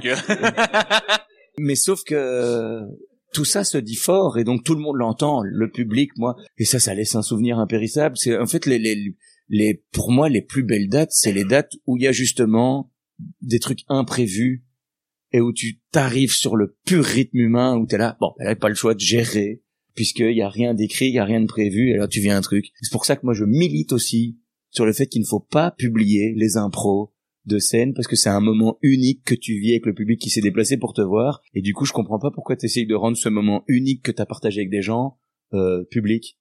Je suis là, moi je t'ai pas invité en fait, enfin je enfin je peux inviter, j'étais j'étais pas j'étais pas là ce soir-là en fait. Ouais. Et du coup je comprends pas pourquoi tu essayes de m'inviter à un moment qui n'a eu lieu que parce que tu avais tout le reste. Mais je respecte hein, parce Ouais. que après c'est vrai moi je regarde, Bah, je- c'est un moyen de remplir sa salle aussi. Il y a des gens qui, Oui, oui, qui oui, qu'ils le- qui, sa- qui savent réagir et donc ça encourage les gens à venir dans leur salle. y, il y a ça, mais ça aussi indique un peu en erreur, euh, parce qu'il y a- après il y a des gens qui découvrent euh, l'humour par ce biais-là, et quand ils viennent te voir, ils pensent que c'est un speed dating, ils commencent à te causer comme des dingues, t'es là. Alors non, moi je ne fais pas partie des gens qui veulent causer en ping-pong. Je dis après le spectacle, oui. Je suis tellement bavard qu'avec plaisir, on peut parler pendant deux. Enfin, moi, mes après-shows sont plus longs que les shows. Donc, euh, Il y a une date qui est, que tu as mis en, en avant sur ton sur tes réseaux, c'est le 6 décembre 2022, parce que tu joues ton spectacle à Paris, Ouais. en point virgule. Est-ce que tu peux expliquer pourquoi cette date est particulière, le fait de retourner à Paris? Parce que j'ai essayé l'aventure parisienne en 2013 et que ça a été un échec cuisant, mais formateur. Si- Quand je suis parti à Paris, en fait, je suis vraiment parti, mais comme le, le plus grand innocent de la terre. Euh, j'ai revendu toutes mes affaires. Je fais ok, je pars. Sauf que j'y étais tout seul, quoi. Donc euh, bon, ben ça a été très vite épuisé tout ce que j'avais vendu. Ça fonctionne pas, puis des raisons euh, privées font que je reviens en Belgique. Et le truc, c'est que les quatre mois de temps que j'ai passé à Paris, ça m'a permis de jouer plusieurs fois par soir, de rencontrer d'autres humoristes, de discuter, de voir euh, ben, des gens qui, qui travaillent, qui écrivent, qui... Je joue à 19h, je joue à 22h, entre les deux, j'ai réécrit. T'es là, ah waouh, ok. Et puis je, je reviens en Belgique et... Euh, tu sais, il y a, y, a, y, a, y a ce truc de, bon, ben, Paris, ça a pas fonctionné, mais c'est pas grave, je vais le faire en Belgique. Et je me suis honnêtement dit, ça va fonctionner. Je me suis pas planté, mais il a fallu longtemps. Mais mais le truc c'est que quand je retourne à Paris, c'est pas un côté euh, vengeance, mais il y a, y a ce truc en Belgique malheureusement, en Belgique francophone, où on a quand même été inculqué, biberonné au fait qu'il faut réussir en France pour être validé dans notre pays. Et puis après je m'étais dit bah non, euh, mon parcours prouve que ben ce qui a fait que ça fonctionne en Belgique, c'est pas la France. Mais quand je retourne donc ce jour-là à Paris, je me dis, hey, tu sais, c'est comme si tu faisais une, une tape à un de tes potes qui au début croyait pas en toi et puis au final te dit, je l'ai toujours su. Mais donc oui, je retournais là et puis je m'étais dit, c'est juste une date et on va voir. Et euh, bah, je, ouais, je me suis, je me suis marré. Et bon, bah, je me souviens de la dernière date à Paris euh, en 2013. C'est une date qu'on joue pas puisqu'il y a pas de gens. J'aurais pu le faire, hein, mais ça s'appelle répétition, quoi. Donc, euh, mais et là, euh, là c'est le grand point virgule, c'est 200 places et euh, j'ai réuni 68 personnes et j'étais content. J'étais content. J'étais bon, j'aurais voulu qu'il y ait 200, mais mais j- j'avais 68 personnes à Paris. J'étais là, yeah. L'avantage c'est qu'avec quand t'as un petit public, après on a pu aller boire tous un verre ensemble. Après le spectacle, je prends mon public avec au bar. Bah, je te souhaite les 200 euh, pour la prochaine tournée en tout cas. Ah bah merci. Bah oui. Et en janvier 2023, on se croise sur un des plateaux du What the Fun au réservoir pour la soirée sur le thème du Seigneur des Anneaux. On a Ah fait- ouais, on- juste. On a fait la soirée sur le Seigneur des Anneaux ensemble. Euh, et c'est ça, c'est quelque chose que j'adore, c'est que tu viens encore te mettre en danger en présentant une V1 dans un plateau avec les nouveaux humoristes, on va dire. Est-ce que c'est important pour toi de fréquenter Mais- encore les plateaux? Mais je pense maintenant c'est euh, c'est quand même assez C'est assez courant, mais il y en a qui le font, qui n'ont plus besoin de le faire et qui ne le font pas. Ouais, mais ah, mais le le ça fait longtemps que j'ai pas croisé Pierrette sur un plateau, tu vois. Oui, mais alors là, tu cites un, un exemple qui est complètement différent. Oui, Enfin, je veux dire, lui, il a, il a commencé en, Il y a un moment, il y a un moment. ouais, il y a mille ans, donc Oui, c'est. Non, mais, mais je pense que déjà de sa carrière, il n'a jamais fait de plateau. Oui, euh, c'était pas le meilleur exemple, mais c'est le premier qui m'est venu en tête. Non, non, mais enfin, je- ben, après, moi, c'est, là-dedans que j'ai grandi et, et, enfin, que j'ai évolué. Et moi, j'aime, enfin, j'aime bien et, c'est hyper important de ne pas perdre ça de vue parce que là j'ai découvert justement tu sais à partir du moment où les vidéos commençaient à fonctionner qu'il y a eu du monde dans mes salles il y a un petit côté euh, on sent bourgeoise très facilement genre oh waouh quel joli théâtre on est bien le son fonctionne bien la lumière est bonne. Et le truc c'est qu'à partir du moment où où t'as développé un affect avec les gens les gens qui viennent pour toi c'est pas qu'ils rigolent plus facilement mais ils partent du principe que c'est la personne drôle qu'on vient voir. Et quand je vais en plateau c'est énormément de gens qui savent pas du tout qui je suis. Et donc, les mêmes sketchs fonctionnent pas du tout de la même manière. Et donc, je me suis dit, ne perds jamais de vue un plateau, parce que sinon, tu vas péter les plombs. Tu vas avoir des fautes, et là, mais je suis une vedette. Les gens rigolent, je respire, ils se disent, mais ils respirent tellement bien. Et, et donc, je fais, ne perds pas ça de vue, parce que, ben, justement, euh, remettre toujours euh, l'église au milieu du village, c'est pas plus mal. Et, euh, et après, c'est chouette, parce que quand tu fais des plateaux, tu découvres des nouveaux artistes, et euh, souvent on se dit, alors c'est intéressant de voir les gens qui ont fait ça avant moi, j'ai appris plein de choses de eux, mais les gens qui sont arrivés après moi, j'apprends plein de choses de. Je me souviens, bah, c'est pas parce qu'elle est euh, présente dans la salle, mais moi une des premières fois que je vois Fanny Ruet sur scène, je me prends justement une, une claque au niveau de l'humour dans la mesure où elle aborde le malaise. Et le truc c'est qu'elle elle vient sur scène, elle en parle, elle crée quelque chose de très intime. Et il y a un switch où boum, on arrive sur un gros rire. Et c'est ce jour-là où je me suis fait la réflexion de me dire, ok, l'humour, c'est pas spécialement ce passage en force que moi j'ai vu euh, tous les exemples qu'on a avant, enfin tu sais les sketchs euh, années 90 euh, où t'as euh, Bigard, Muriel Robin, tout ça c'est à quatre murs, mais c'est toujours bah bah bah en force. Tu, tu vois une Fanny qui débarque et c'est tout en douceur. C'est vraiment c'est bonjour, je vous pose ma blague là et tout le monde genre bien posé hein.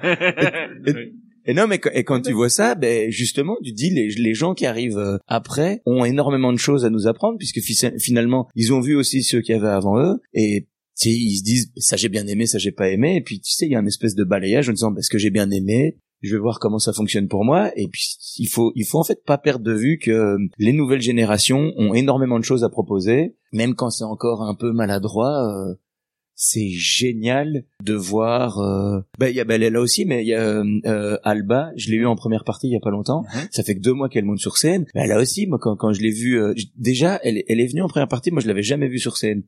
Mais je lui ai parlé un jour et elle, elle m'a dit je fais de la scène et moi, je me, juste en parlant avec elle, je dis, elle est drôle. mais il y a pas besoin de plus finalement, sais, pour accepter une première partie. Je écoute, tu me fais rire. C'est juste d'une conversation. Je l'ai vue sur scène. C'est effectivement encore très jeune, mais tu sens qu'il y a quelque chose chez elle de drôle. Et quand je le vois et qu'on n'aborde pas l'humour de la même manière, ben en la voyant, je fais, elle a aussi des choses à m'apprendre. Et donc je me dis, ben je quitterai jamais les plateaux parce que ben c'est un truc où de un tu gardes les pieds sur terre et de deux tu rencontres des gens qui partagent une passion commune et de trois ben on n'est pas à l'abri d'une bonne leçon. Mais ça fait toujours plaisir de te voir sur les plateaux. En plus, t'aimes bien faire des retours aux gens. Je trouve que tu, tu le fais, tu, tu aimes bien le faire. Enfin, moi, j'ai déjà eu des retours. Je, je suis bavard. Mais j'aime bien. Non, mais c'est chouette. Tu fais des retours et on, a l'impression d'être euh, un collègue qui te donne un conseil. Pas euh, CPE de, de, la radio qui vient nous dire quelque chose. C'est euh, un collègue qui nous donne une info euh, en détente. Ouais, ça dépend. Parfois, je suis un peu virulent quand même, hein, mais. Bah, moi, c'était cool ce que tu m'as ah, dit. moi, j'étais content. T'avais fait ma soirée. Moi, j'étais rentré. Ah, bah écoute, dans ma voiture, j'ai fait oh PU m'a dit c'était bien nanana nanana. Ça a fait ma journée, moi. Bah écoute, merci. Si tu veux que je te dise? en 2023, on a tous les deux réalisé un rêve qu'on a en commun. C'était de jouer au Bordel Comedy Club à Montréal. Hey. nice, hein Ouais. Comment toi t'as vécu euh, le bordel? Trop bien. Alors pour ceux qui connaissent pas, parce que juste dire comment t'as vécu le bordel. Écoute, formidable. non, alors le, le le Bordel, c'est un comédie club qui se trouve à Montréal, qui a été créé par, c'est six ou sept humoristes? C'est six humoristes en 2015. Six euh, humoristes. Et c'est les plus gros humoristes québécois là-bas. Euh. C'est un lieu, mais c'est divin. Tu sens que ça a été euh, super bien réfléchi. Et il s'avère que dans les six humoristes qui ont créé ce lieu, il y a Mike Ward, qui est mon humoriste préféré. C'est vraiment, je, je l'aime. Mais vraiment, non, mais je, je l'aime. je, je, je, comprends. Je l'aime de ouf. J'adore ce gars. Et donc ouais, jouer euh, jouer là, il y avait euh, en plus c'est lui qui m'a programmé mhm. parce que il m'a pistonné. mais... non mais il y avait il y avait ce truc de j'espérais pour moi euh, aller là et et le truc c'est que le le public québécois est très biberonné à l'humour. Mhm. Disons c'est super sérieux quoi chez eux. L'humour c'est un truc parce que la première fois que je vais jouer au Québec, c'est dans le cadre du festival Comédia qui était anciennement partenaire avec le Festival du Rire de Liège, et c'est en 2016. Et moi, je me rappellerai toute ma vie quand je suis à la douane, le, le douanier qui me demande, je vais pas imiter l'accent parce que je suis une merde en imitation, mais qui me dit juste euh, pourquoi je viens? Et je lui dis que ben, je vais faire un spectacle dans le cadre du festival Comédia, et il me dit t'es-tu humoriste? Et donc au début j'ai un bug parce que j'avais jamais entendu de tu euh, dans la phrase, mais surtout, je- tu sais, je me dis c'est en fait soft euh, comme et je dis oui. Il a fermé mon passeport, il m'a dit bon séjour, et je me suis dit à la question est-ce que je suis un humoriste à la douane? La réponse oui, c'est aussi cool. Je y a que ça, il y a qu'ici que ça vient. Enfin tu sais, je veux dire c'est au Québec. Tu, tu fais ça en Belgique, t'as deux doigts dans le fion en disant elle est où la drogue. Mais et donc, donc il y avait ça, et puis j'avais rencontré pas mal d'humoristes euh, ben, québécois, et j'aime énormément leur façon de travailler tout ça, et donc ouais, le, le bordel, je l'avais vu passer dans plein de stories d'autres Belges, et j'étais jaloux, j'étais un jour, moi aussi, et puis c'est arrivé, et, euh, et, et le truc, c'est grâce justement à des voyages aussi bien en Suisse qu'en France, au Luxembourg et au Québec, j'ai réalisé que le- le- pour moi le plus important, c'était pas d'essayer de parler aux gens de ce qu'ils connaissent, c'est juste les inviter dans mon univers parce qu'en soi, si je leur parle de moi, comme on vit plus ou moins la même chose, bizarrement, on connecte. Et donc, je me souviens qu'après le bordel, il y a quelqu'un qui vient me voir en disant, est-ce que tu t'es renseigné sur nous? Et je dis, non. Fait, putain, tu pourrais être québécois. Et j'étais là, bah alors toi, t'as fait ma vie. T'as as réalisé un autre de mes rêves et là je suis vraiment très jaloux de toi. Ben ça Euh, viendra. Ça viendra, Ben, j'espère, j'espère. Mais tu es le premier humoriste belge à avoir été invité dans le podcast sous écoute de ton humoriste préféré Mike Ouais. Ward, euh, qui est un des plus gros podcasts mondialement parlant, euh, qui est énorme. Il, il a rempli une- le Centre Bell qui est 21 000 places rien qu'avec son podcast et c'est des gens qui discutent comme ça. Et là, les- tous les gens étaient au courant de qui était Mike Ward. Voilà, c'est la grosse différence avec aujourd'hui. Et est-ce que tu peux nous parler un peu de ce podcast? Parce que toi, tu l'écoutes beaucoup. On, en a- Ouais. on a déjà échangé sur le fait euh, que tu écoutais euh, sous écoute et moi aussi. Ouais, moi, ouais, ben, j'écoute énormément. Puis donc, quand j'ai été invité, ben, j'étais euh, ben, déjà flatté. Bah, tu sais, quand c'est la personne que t'aimes le plus par rapport à, à- au métier qui, qui t'invite, bah, t'es là. oh. Ouais, j'ai- moi, j'ai pas dormi pendant une semaine. non, parce qu'il y avait le truc, il y a le truc de, ok, je le fais, je suis invité, c'est qu'ils donc ils ont confiance. Et en même temps, il y a le fait, tiens, j'espère que je vais pas être décevant, que je vais pas te décevoir. Et puis ça, ouais, ça s'est, ça s'est bien déroulé. Le truc, c'est que c'est qu'en en- à force d'écouter, je m'étais dit, tu sais, dans les podcasts, il y a, il y a j'ai l'impression deux deux styles. T'en as qui essayent d'être drôles et je préfère les autres. Ok. T'es- tu fais pas de blague, tu parles et à un moment donné, si ça doit être drôle, ça va, ça va rire. Et Mike, il est très fort comme ça. Et ce qu'il y a de bien, c'est que c'est quelqu'un qui est hyper curieux. T'as l'impression qu'il connaît tout. Enfin moi, mais je l'aime beaucoup. Du Oui, coup, oui. je suis peut-être pas hyper objectif. Ah, mais... on, on par- on partage cet amour en commun, ça c'est sûr. Mais euh, ouais, non, donc ça et euh, et, le- et le truc c'est qu'il il s'intéresse à tout, à tout. Voilà. Si Ouais. tu veux faire des chroniques radio, deviens comme Mike Ward. Intéresse-toi à tout. Ça marche. La dernière chose que je voulais mentionner sur ce parcours, c'est que la tournée se termine en apothéose le 10 novembre 2023 au Cirque Royal. Ouais. Comment t'as vécu ton premier Cirque Royal? J'espère que Euh, c'est- c'est pas le dernier. Le ben, pas trop. Alors oui, moi j'espère aussi que c'est pas le dernier, mais euh, c'est pas trop mal. C'est effrayant quand même parce Mhm. que ben, les, les gens sont hauts. Euh, ce que ce que j'ai aimé le plus, c'est de partager l'aventure avec d'autres artistes. J'ai invité euh, Gaëtan Delferrière et Sacha Ferrand en première partie. Et du coup, comme ça, je pouvais partager le stress.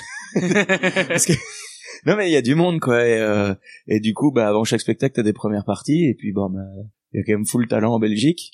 Mais euh, ça, ça c'était un, un des beaux souvenirs. Puis euh, un autre beau souvenir. Moi, pour moi, le truc le plus chouette au Cirque Royal, c'est que j'ai eu l'autorisation d'occuper la loge royale. et donc, au lieu de mettre euh, Mathilde, euh, qui est la reine des Belges, j'ai mis la reine de mon royaume, c'était ma mère. Oh. Et bim. Ah ouais, j'étais tellement fier. Ah, Maman est dans la loge. Et je lui avais envoyé un message et dit, tu vas être installé dans la loge royale. Elle fait, non! Et je dis, si. Et comme son compagnon s'appelle Philippe, ils se sont dit, ils se sont dit, bon, on n'est pas loin du truc. Et donc, ouais, ça, c'était vraiment chouette. Et, euh, et bon, ben, comme ça s'est bien déroulé et tout, yes. Bon, bah, moi, tu sais, je suis un, ah, je suis ému, moi. non, mais je suis un fils à maman de ouf et, euh, Et tu sais, avoir une date comme celle-là qui se passe bien, qui se termine avec euh, une standing ovation, et me dire ma mère est dans la loge royale, j'étais là. Alors là, le prince est ravi. Donc ouais, non, c'est c'était chouette. Mais euh, mais à choisir, même si c'est une belle salle et tout, Ouais. je crois que je préfère faire deux fois genre le centre culturel d'Odergame où c'est 700 places, Ok. où je suis plus en communion. Parce que, bon, alors là, c'était une première fois, c'est le même problème qu'avec le forum de Liège, tu vois, il a fallu que je le fasse une deuxième fois pour réaliser la salle, juste euh, en termes d'architecture. Et, et là, au Cirque Royal, c'est aussi, c'est, c'est t'as genre mille et mille. Et de nouveau, quand la salle s'allume à la fin, je dis, merde. J'ai pas beaucoup regardé en haut. Et donc, il y a, il y a un côté de démesure, mais, mais c'était chouette. Et, euh, et, et c'était, alors, dans ma tête, pour moi, le Cirque Royal, c'est un, un- l'Olympia belge. Mhm. Et comme un de mes humoristes préférés, c'est Raymond DeVos, il, il avait, il avait dit un truc par rapport au spectacle vivant que, que j'aime bien. C'est, il a dit, je fais l'Olympia parce que c'est l'Olympia. Mais ou sinon, je fais pas au-dessus de 800 parce que sinon, je sais pas m'adresser au dernier rangé. Et je m'étais dit, oh, c'est bien ça, c'est bien. Et comme la plus grande partie de ma carrière, j'arrivais même pas à remplir 50, je me suis dit, je vais m'appliquer ce truc. Ça va. Qu'est-ce qu'on pourrait te souhaiter pour la suite de ta carrière? Je t'avais déjà posé la question dans le premier épisode. Je vais voir si la réponse a changé. Euh, la suite de ma carrière, euh, bon, que ça se passe bien, hein, franchement, euh, pas plus, mais euh, ouais. Très bien, c'est la même réponse. Ouais. Tu, tu n'as pas pris un ego démesuré en mode je veux passer sur CNN, je ne sais pas. euh. C'est le premier truc qui me vient. Moi, quand tu as du succès, tu passes sur CNN apparemment, mais voilà. Ah oui mais non, c'est le premier truc. tu, tu as vraiment, il y a plein de gens qui se disent de quoi il parle. mais non, mais CNN, ton- Ouais, je sais pas. parce que C'est le premier truc qui m'est passé. ton- mais tu évolues que en français. Non, non, je joue en anglais aussi. Ah, ok, d'accord, voilà. parce que sinon c'est quand même bizarre. Bah, ouais.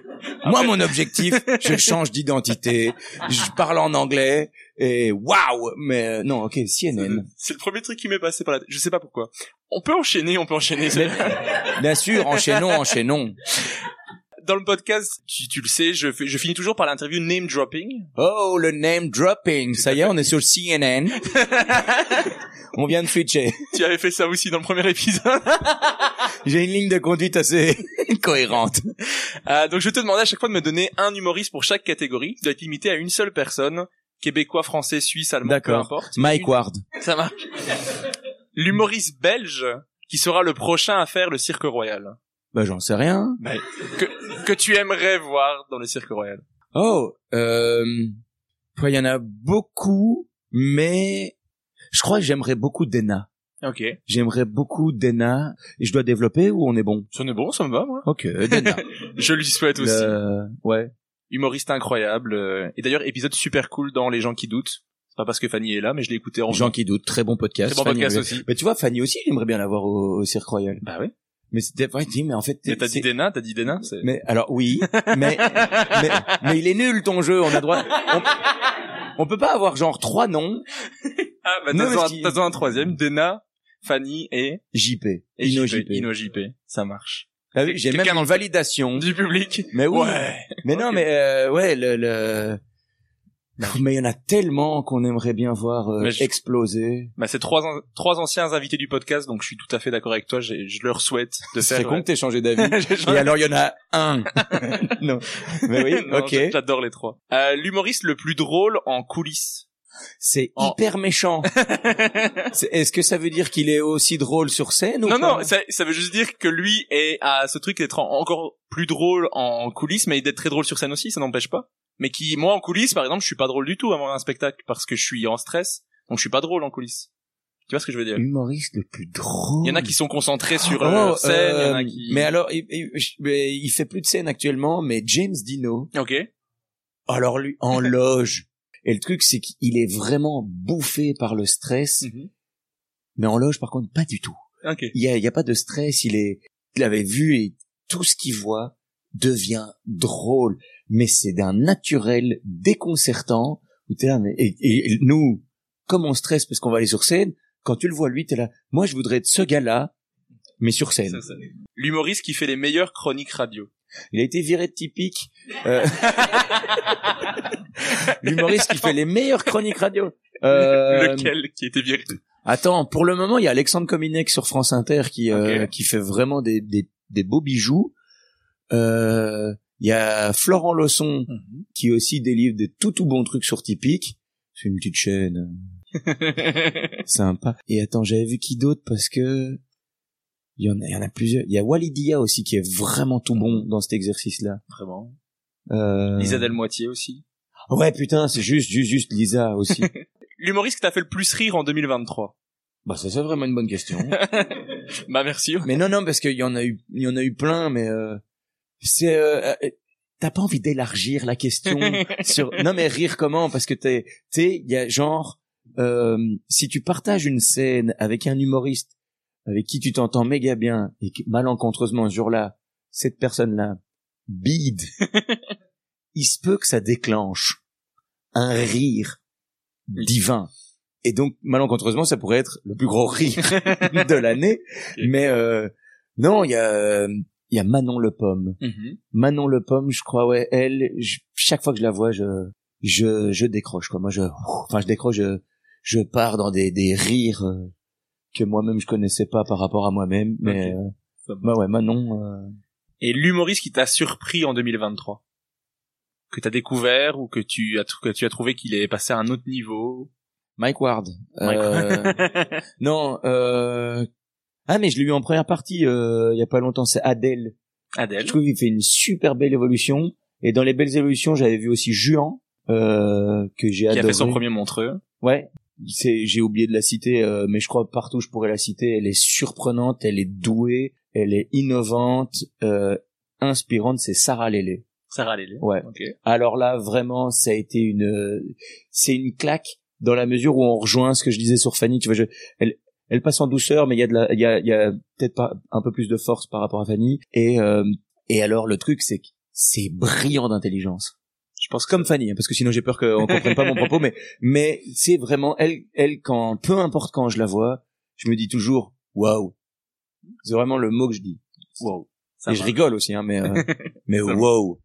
Sarah Lélé, notez. Et euh, j'ai demandé à, à- aux auditeurs du podcast s'ils avaient des questions par rapport à toi. Et il y a une question qui est revenue, c'est qu'est-ce qui fait une bonne mitraillette?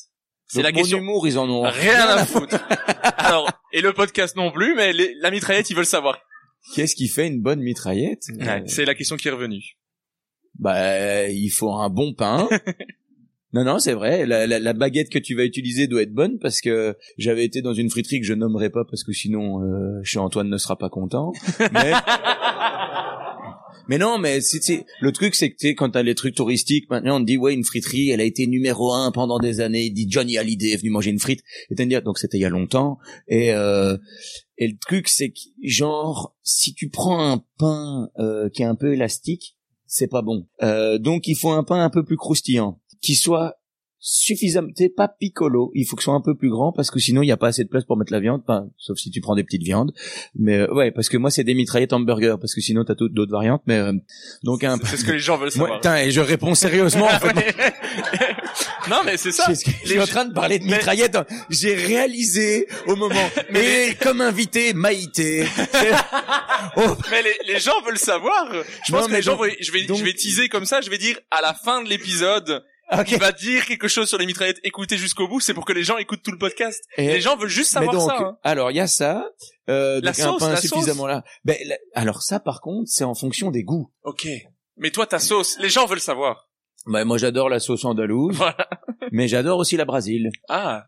Mais, et- mais parce que ça, c'est vrai souvent. Tu prends un truc, il y a des gens, mais enfin, je dis, mais je mange pas avec ton palais. Du coup, Mhm. je mange en fonction de ce que j'aime. Et, et le, le truc, c'est la sauce, mais il faut pas en mettre trop parce que parfois, tu vas à la friterie Mhm. et il y a, il y a des, il y a des gens dans les friteries qui oublient, euh, tu sais, la sauce dessus ou à part. Et moi, j'ai envie de dire un peu dedans, beaucoup à côté. Mais si tu me mets un raz-de-marée de sauce au-dessus, ben, c'est pas bon dans la mesure où toutes les frites qui se trouvent englouties de sauce, elles vont juste se ramollir et et tu sais, tu perds la en fait t'as l'impression de manger une purée avec de la sauce. Et j'étais là non à la base je voulais une frite quand même qui c'est qui soit un peu croustillante extérieure un peu moelleuse à l'intérieur. Et là tu te retrouves juste avec une, une je veux dire en fait si tu mets trop de sauce au-dessus de tes frites tu te retrouves avec déjà ce que t'as digéré mais encore à l'extérieur. Et donc et donc J'adore que tu, aies, tu as passé plus de temps à répondre à la friterie qu'au cirque royal. j'adore ça, j'adore. Mais oui, mais ça c'est un truc. que- Non, mais j'ai une vraie explication. C'est que tu vois, par exemple, on est ensemble ici et on vit un truc où si tu me parles du cirque royal, honnêtement, je pense personne va s'identifier Mhm. parce que ben et genre il y a, tu sais, il y a aucun pisciniste qui fait aujourd'hui je fais le cirque royal. En revanche, les frites. tu sais, genre par exemple, ça je l'avais vécu comme une frustration. J'annonce le cirque royal, je suis, je suis suivi par plus de 200 000 personnes, et j'annonce le cirque royal, et moi je me dis vraiment, oh bah les gens qui me suivent, ils me suivent parce que je suis censé être drôle, et ils vont être contents pour moi. 600 likes. J'annonce que j'ai un chat. 8000 likes 8000 likes Tu veux mon chat Tu vas bouffer du chat. Du coup, maintenant, je fais des stories et j'ai des gens qui se sont mis à me parler depuis que j'ai annoncé que j'avais un chat. Moi, je reçois vraiment des conversations. Alors, comment va Kubi Tu- Ben, moi aussi, je vais bien. Ah non, c'est un truc de dingue, quoi. J'ai, et qu'est-ce qu'il mange? On me demande l'alimentation de mon chat. Je te me dis ta gueule un peu. Quoi. Mais non, mais vraiment, enfin, on va pas commencer à tergiverser sur ce que mon chat mange. On s'en fout. Mais c'est un truc. Et du coup, tu vois les réactions. Je parle du cirque royal. Il y a une attention. Je parle de la mitraillette, c'est alors quelle sauce toi? Il y a cette petite différence, donc je prends plus de temps aussi sur la mitraillette parce que eh, je partage aussi cet amour euh, du truc. Donc le pain, un peu plus large, Ouais, la viande, élastique. elle passe dedans, la sauce pas dessus. Et alors ça c'est un choix personnel, euh, pas de crudité parce que bah, pour les mêmes raisons que la sauce, ça ramollit de bazar. Et tu sais quand t'as une bonne vieille tomate qui vient juste rendre ton pain tout thé, non, si tu veux vraiment une salade, fous-la à côté, mais mais pas dedans. Et alors, des petits oignons frits. Mhm. Et alors là. Et si tu veux vraiment sublimer le bazar, un peu de poudre de paprika. Et je sais pas pourquoi les gens toujours ils me disent il manque la bière, c'est normal parce que la mange avec un Fanta en fait. Les goûts. Ok. Je, la mitraille, je la mange avec le Fanta. Une fois que j'ai terminé, euh, alors je prends deux Fanta. Une fois que j'ai fini mes deux Fanta et ma mitraille, là je, je tasse avec une bière. Ben, les gens voulaient savoir s'ils sont contents. Et ben maintenant vous savez. Et la toute dernière question que je pose à chaque épisode, qui est-ce que, Un durum. qui est-ce que toi tu voudrais entendre dans le prochain épisode? Je vais te surprendre. Mike Ward. Bah tu sais quoi, Qui- moi aussi. euh, bah, alors moi je, je je sais pas euh, qui euh, parce que t'as reçu quand même déjà euh, On est, il y a presque 80 humoristes dans le podcast. euh, ok et t'as eu français suisse Français et qui- québécois ouais. est-ce que t'as déjà eu Sarah Lélé? Pas encore. j'aimerais bien entendre Sarah Lélé Ça marche. J'en prends note. Merci beaucoup. Merci d'avoir répondu à Avec toutes mes plaisir. questions. Faites du bruit pour PE s'il vous plaît. merci Merci. Et merci à tous d'être venus. Merci aussi à l'équipe du Petit Kings. Vous pouvez faire du bruit pour Fanny à la régie. Alba au bar. Merci à tous d'être venus pour PE. J'espère que vous vous abonnerez au podcast et que vous écouterez d'autres épisodes. Il y en a des chouettes. Je suis pas objectif, mais je trouve, mais je trouve vraiment que ça vaut le coup de les écouter. Merci beaucoup d'être venus. il y en a des chouettes qui impliquent qu'il y en a Merci. Et merci à tous d'être venus bien évidemment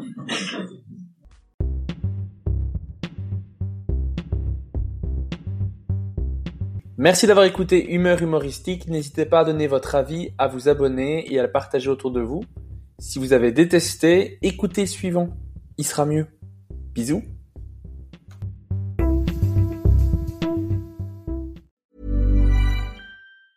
Mom deserves the best, and there's no better place to shop for Mother's Day than Whole Foods Market. They're your destination for unbeatable savings, from premium gifts to show-stopping flowers and irresistible desserts. Start by saving 33% with Prime on all body care and candles. Then get a 15-stem bunch of tulips for just $9.99 each with Prime. Round out Mom's menu with festive rosé, irresistible berry chantilly cake, and more special treats. Come celebrate Mother's Day at Whole Foods Market. Even on a budget, quality is non-negotiable. That's why Quince is the place to score high-end essentials at 50 to 80% less than similar brands. Get your hands on buttery soft cashmere sweaters from just 60 bucks, Italian leather jackets, and so much more. And the best part about Quince, they exclusively partner with factories committed to safe, ethical, and responsible manufacturing. Elevate your style without the elevated price tag with Quince. Go to quince.com slash upgrade for free shipping and 365-day returns.